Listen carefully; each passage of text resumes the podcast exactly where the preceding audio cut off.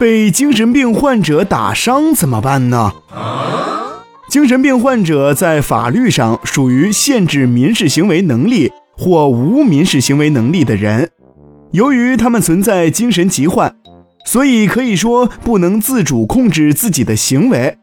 可是，即便如此，如果真的被他们打伤，也不能吃哑巴亏呀。一般来说，如果对方有监护人，那就可以向他的监护人要求赔偿，因为作为监护人，其没有尽到监护的责任，也就应当承担民事责任。根据有财产的无民事行为能力人限制民事行为能力人造成他人损害的。从本人财产中支付赔偿费用，不足部分由监护人适当赔偿，但单位担任监护人的除外。